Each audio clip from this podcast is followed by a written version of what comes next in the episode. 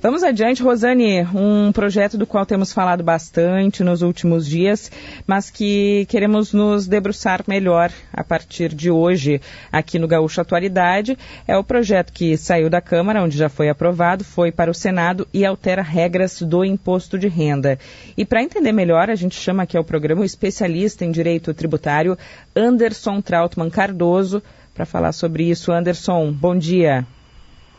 Bom dia, Andressa. Bom dia, Rosane. Um Bom dia. estar com vocês, todos os ouvintes da Gaúcha. Qual é a mudança mais significativa, sob seu ponto de vista? É, tá na, está na taxação sobre lucros e dividendos ou tem algo que a gente ainda não, não notou que é mais polêmico ainda do que isso?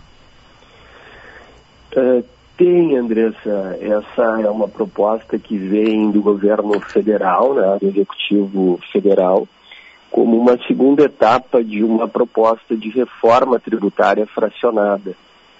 E aí talvez venha o primeiro alerta, né, que no momento de retomada econômica que nós precisamos efetivamente impulsionar a economia, nós acabamos perdendo a oportunidade de aprovar um, uma proposta de reforma que contribuísse com a simplificação do nosso sistema.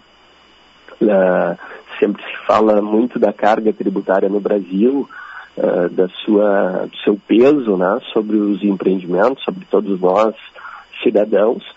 Uh, e nós temos ao lado disso um, um, custo de transação muito elevado. que quer dizer isso? Nós, para fazermos as nossas declarações, as empresas, para promover a correta, uh, o correto recolhimento dos tributos, no Brasil se exige uma estrutura muito maior, porque há uma burocracia, uma complexidade nas normas tributárias muito maior do que outros países. Uh, é, sempre, é, é, sempre uma referência, um estudo internacional do, uh, do In Business, uh, que no Brasil aponta um custo de transação cinco vezes maior do que a média mundial. Então, se olharmos os nossos vizinhos aqui da América Latina, a Argentina é um deles, nós temos um, uh, gastamos cinco vezes mais para recolher tributo, ou seja, além da carga tributária uh, que é a mais elevada que esses países, nós também temos um custo adicional de recolhimento pra, uh, dessa carga tributária. No momento de competição global, né, em que as empresas precisam efetivamente ter maior competitividade, esse é um peso adicional que nos, que nos uh, traz uh, uma perda de competitividade muito grande. Então, por Anderson. isso, esse ponto da, da, da, do aproveitamento. Só para concluir esse ponto, Rosane, bem rapidinho, nós tínhamos duas propostas que tocavam nesse, nesse tema, que era a PEC 45 e a 110, e que acabaram sendo uh, deixadas de lado em detrimento dessa proposta. Por isso que essa, esse momento uh, nos parece uma perda de oportunidade de nós aprovarmos um outro projeto que, na nossa ótica, traz mais complexidade ao sistema e aumento de carga com esse, essa tributação adicional de lucros e dividendos. Desculpa, Rosane. O projeto foi aprovado na Câmara, mas vai agora para o Senado. E alguma coisa, evidentemente, vai passar disso. Quais são, na sua avaliação pessoal, e também lhe pergunto na condição de presidente da Federação, uh, quais são as mudanças necessárias para evitar que o desastre não seja maior no Senado? É uma, é uma ótima pergunta e aproveitando essa pergunta e também a, a primeira da Andressa, né, que, que, poxa, tem a tributação de lucros e dividendos, tem algo mais, sim, a gente está nessa proposta acabando com incentivos de, de setores importantes, é, é, mais uma vez neste momento de retomada, como o setor farmacêutico, então uma possibilidade de aumento de valores de, de medicamentos. Estamos também uh, eliminando benefícios fiscais de insumos para termoelétricas, como gás canalizado e carvão mineral, que vai contribuir no atual momento com uma possibilidade de aumento da, da energia elétrica maior ainda do que nós temos hoje. Então, assim, a, o projeto como um todo, ele se mostra fora de, de contexto, né? Nós tínhamos um contexto de reforma, dois anos se, o, o, Congresso Nacional se debruçando sobre essas duas propostas de emenda à Constituição e o governo adota uma estratégia diferente. Ele foca na tributação de lucros e dividendos, uh, porque é um espaço onde há, há tempos a, a, Receita Federal já se propunha a, a, tributar lucros e dividendos. E aqui é importante um, um, um recorte para o ouvinte. Uh, é, há um, uma afirmativa que não se tributa lucros e dividendos, há uma platitude que é utilizada aí por muitos, que na verdade não é correta o que aconteceu foi que na década de 90 ainda, por conta da complexidade dessa tributação, uh, segundo dados do próprio Everardo Maciel, cerca de 20% do contingente da Receita era dedicado essa, ao controle dessas regras. Por quê? Uh, porque tendo a, a tributação de lucros e dividendos na pessoa física, essa pessoa física, uh, ela não tem possibilidade de deduzir as suas despesas, a pessoa jurídica tem. Então é, é, é, apropriado que a pessoa física, sócio de uma empresa, a, avalie se melhora, se um determinado custo, uma determinada despesa foi incorrida de fato na pessoa física ou na jurídica. Vou dar um exemplo, um jantar com, com uh, algum cliente ou com fornecedor, ele é uma despesa da pessoa física ou da jurídica. O carro que o, o sócio usa para visitar os seus clientes é da pessoa física ou da jurídica. Hoje, como não há tributação de lucros e dividendos, essa despesa naturalmente pode ir para pessoa física. Com a tributação de lucros e dividendos, esse sócio vai avaliar melhor se não é uma despesa é, compatível com a pessoa jurídica e, a partir daí, passível de dedução do lucro apurado nessa pessoa jurídica. E aí multipliquem isso pelo volume de sócios de, de empresas que temos no Brasil. Então, houve uma, uma evolução, sim, Rosane, Uh, na discussão na Câmara, por exemplo, se afastou essa tributação da micro e pequena empresa, uh, um faturamento até 4 milhões e 800, obtante pelo lucro presumido, mas há um contingente gigantesco de classe média, né, que tem uh, pessoas jurídicas acima desse patamar de, de, faturamento que vão ser afetadas, violentamente afetadas. Então, especialmente no ramo de serviços, há uma possibilidade de nós termos uma contribuição por conta dessa modificação também com a inflação de serviços, porque naturalmente isso em alguma medida vai repercutir no preço do serviço. Então esse é um contexto que, uh, resgatando a pergunta da Andressa, contribui para nós identificarmos o porquê Uh, tem uma série de elementos dentro dessa proposta que trará, que, eh, que acarretarão uh, prejuízos à economia como um todo.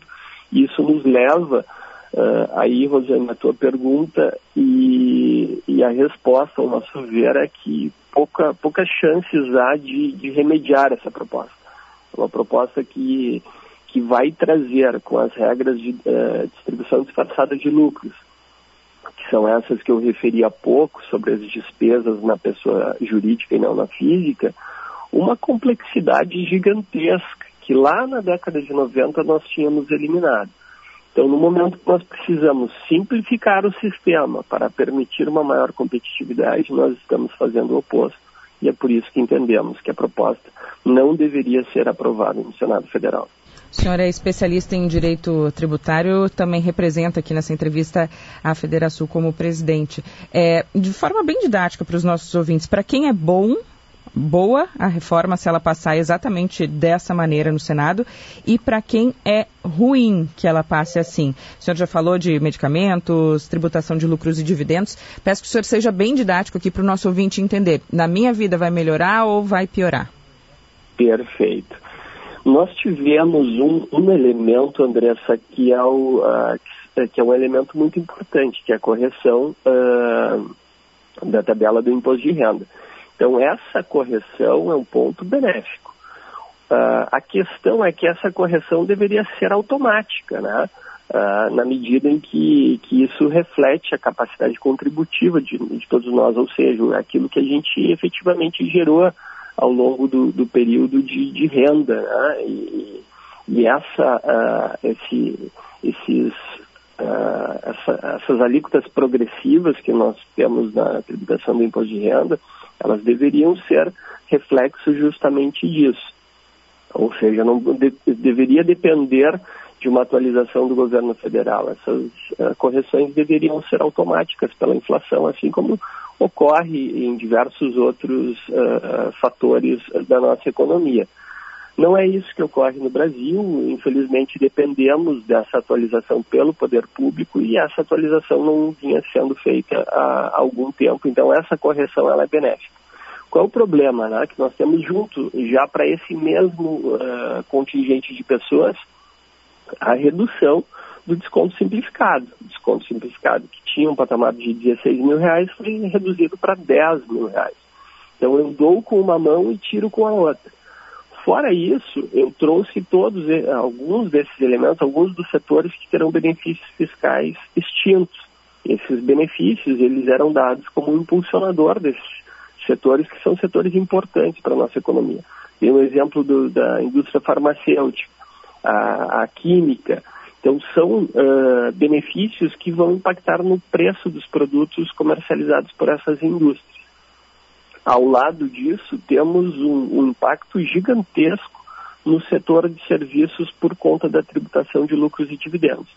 Então, na nossa ótica, uh, são pouquíssimos, se é que existem, né, uh, talvez uh, um pequeno benefício para algum, algumas faixas de tributação, mas que ainda assim terão impacto em outros elementos por conta de majoração de preços, por conta de, de redução do próprio desconto simplificado. Então, é, é muito pequeno o, o contingente de, de cidadãos que serão beneficiados com a medida. De outra parte, se fizéssemos um, um, trabalho bem feito numa efetiva reforma tributária com a simplificação, como tínhamos na PEC 45, né? reunião de cinco tributos sobre valor agregado em um único, o IBS, mereceria ajustes? Obviamente mereceria. O debate estava sendo travado na, na, no Congresso Nacional com uma comissão mista, também tratando sobre a PEC 110, que vinha do Senado, reunia nove tributos, uma simplificação gigantesca. Aqui não, aqui o que nós temos efetivamente é uma proposta que aumenta a carga tributária e traz mais complexidade para o sistema. Então, mesmo que uh, aparente que algum, uh, alguma faixa de renda terá algum tipo de benefício, os reflexos na economia trarão uma perda desse benefício e talvez um, um acréscimo ainda de tributação. Então, por todo esse contexto, no momento de retomada da economia, nos parece absolutamente inapropriado uma aprovação de uma proposta como essa. Temos que resgatar a discussão da reforma administrativa, né, porque temos um pano de fundo aí que é o déficit fiscal, deixado por conta do enfrentamento da pandemia. Por isso que o Ministério da Economia pressiona tanto pela aprovação da proposta. Anderson, esse é um assunto de uma efetiva reforma administrativa para reduzir o custo do Estado e fazer frente a esse déficit. E uma aprovação de uma proposta de reforma tributária de verdade. É, esse assunto, a reforma tributária é extremamente complexo e nesse momento nós estamos falando de uma pequena fatia, né, um recorte que foi a mudança no imposto de renda especificamente. Há quem esteja prevendo que como forma de driblar as mudanças no imposto de renda, empresas maiores acabarão se subdividindo para se enquadrar como pequenas empresas. O senhor vê essa possibilidade? E, e lhe pergunto também, uh, já que essa é a pergunta mais uh, comum entre os nossos ouvintes, mas taxar lucros e dividendos não é um, uma coisa justa porque se diz que o Brasil é o único país ou um dos poucos países do mundo que não taxa lucros e dividendos. Não estaria se fazendo justiça fiscal ou taxar lucros e dividendos? É uma ótima pergunta, uh, uh, Rosane. Eu tangenciei esse ponto lá atrás e acabei não concluindo. Uh, essa afirmativa é uma afirmativa que vem sendo feita para justificar a proposta, é uma narrativa que foi construída. Ela, na verdade, ela não reflete a, a, a realidade. Por quê? Na década de 90 se fez essa, essa modificação, essa extinção, mais precisamente em 95, e passou a vigorar a partir de 96, essa extinção da tributação de lucros e dividendos. Mas a, a tributação ela não foi, ela não acabou, ela na verdade foi antecipada para a pessoa jurídica. Então, o que, que, se tinha lá? Né? Eu fiz a referência a 20% do contingente da Receita Federal olhando para regras de distribuição disfarçada de lucros. Se olhou e se verificou o seguinte, olha, tem uma complexidade aqui muito grande, como é que a gente simplifica o sistema? Olha, simplificamos não pulverizando, né? não tendo a necessidade de fiscalizar cada um dos sócios das pessoas jurídicas do país. Vamos antecipar essa tributação, uma espécie de substituição tributária, e aumentar a tributação na pessoa jurídica. Então, o que ocorre hoje no Brasil não é que não exista tributação de lucros e dividendos. Ela foi jogada para dentro da pessoa jurídica. Então, hoje nós temos uma tributação de 34% dentro da pessoa jurídica, um patamar alto até para países uh, desenvolvidos. Nós temos, quando se fala de tributação de renda no, no, no, mundo, se olha uma tributação em torno de 20%. Nós estamos em 34%.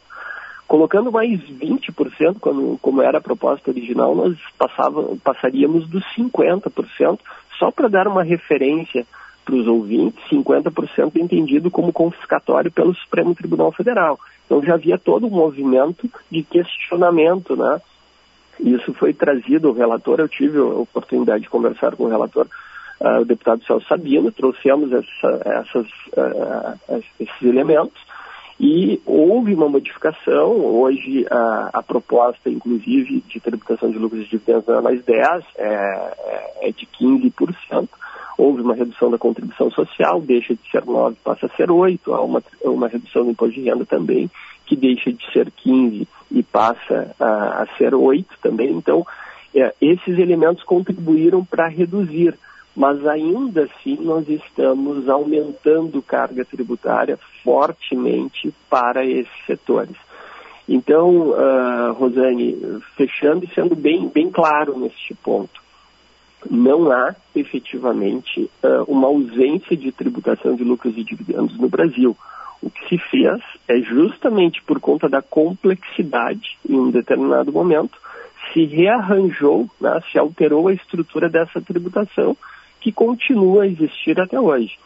Tanto é assim que agora, quando vai se uh, definir pela tributação de lucros e dividendos novamente, se resgata toda aquela normatização que havia sido extinta por, pela burocracia. E esse é um dos elementos que nos leva a essa afirmativa que traremos mais complexidade ao sistema, além do aumento de carga tributária. Então, Há possibilidade uh, de fracionamento das empresas? Esse é um ponto uh, importante que tu levantaste antes. Uh, sim, nós entendemos que, que, que esse é um, o próprio simples, né? O, o simples ele tem um, um caráter um pouco uh, mais incentivador do que em outros países. Nós estamos num patamar de 4 milhões e 800 nós deveríamos suavizar essa transição. Né? Uma empresa que chega próxima aos 4 milhões e 800 não deveria ter uma grande diferença de tributação e nós estamos aumentando a, a essa diferença para as empresas que têm um faturamento maior. Então, assim, cada vez que nós uh, in, uh, tornamos mais perverso o sistema geral, obviamente nós estamos criando um ambiente para incentivar apenas pequenas empresas e não é isso que, que deveria ser feito no Brasil. Nós deveríamos incentivar sim as micro e pequenas empresas, mas que elas tivessem uh, condições depois de mudar de patamar sem um grande impacto. E o impacto está sendo aumentado por essa reforma. Anderson, para a gente encerrar, eu gostaria de saber a sua opinião sobre essa proposta que volta e meia se discute, vai e volta, que é a de recriação da CPMF com outro nome e que agora começou a se chamar de Imposto sobre Tudo. Qual é a opinião da, da, da Federação? Lhe, lhe, pergunto agora como presidente da Federação sobre essa proposta de volta da, da CPMF com outro nome. Rosane, nós somos uh, a favor do, da livre iniciativa, do, da liberdade de mercado e da competição, das, uh, do aumento da competitividade das nossas empresas. E entendemos que o meio adequado de propiciar isso e gerando emprego e renda para a nossa sociedade é através de uma redução de carga tributária. Né? Tivemos a CPMF no passado, sabemos os seus efeitos, sabemos que isso acaba trazendo uh, um, prejuízo para a sociedade como um todo, mesmo quando ela era focada para alguns setores. Então, entendemos que o momento deveria ser de olhar para duas reformas essenciais. Primeiro, antes de pensar em qualquer majoração de tributos, olhar a conta do Estado, olhar o tamanho do Estado e os benefícios que temos que possam ser uh, extintos. Né? Temos um Estado inchado, temos ainda oportunidade de reduzir o tamanho do Estado, especialmente no âmbito federal. Né? Fizemos aqui no Estado uma reforma administrativa, fizemos uma reforma previdenciária e estamos colhendo já parte dos resultados, o que poderia ser feito também em nível federal. Então, primeiro, reforma administrativa antes de se pensar em qualquer majoração, qualquer criação de novo tributo. E uh, no que tange ao aspecto tributário, uma simplificação, uh, uh, uma redução do número de tributos sobre valor agregado, que hoje é partilhada, da complexidade desse sistema, antes de pensar numa alternativa. Então, sendo bem, bastante objetivo, nós somos contra hoje e somos a favor de uma efetiva reforma administrativa e de uma efetiva reforma tributária. Para quê? Para melhorar o ambiente de negócios no Brasil. Né? O peso sobre o cidadão é grande e a complexidade do sistema traz um custo adicional. É isso que precisamos eliminar para que as nossas empresas sejam competitivas e possam gerar emprego e renda para a nossa população. Ok, nós lhe agradecemos, presidente da Federação, especialista em direito tributário, Anderson Trautmann Cardoso. Bom dia, bom trabalho para o senhor. Muito obrigado, Andressa. Muito obrigado, Rosane. É um grande prazer sempre estar com vocês. Bom dia a todos, aos nossos ouvintes.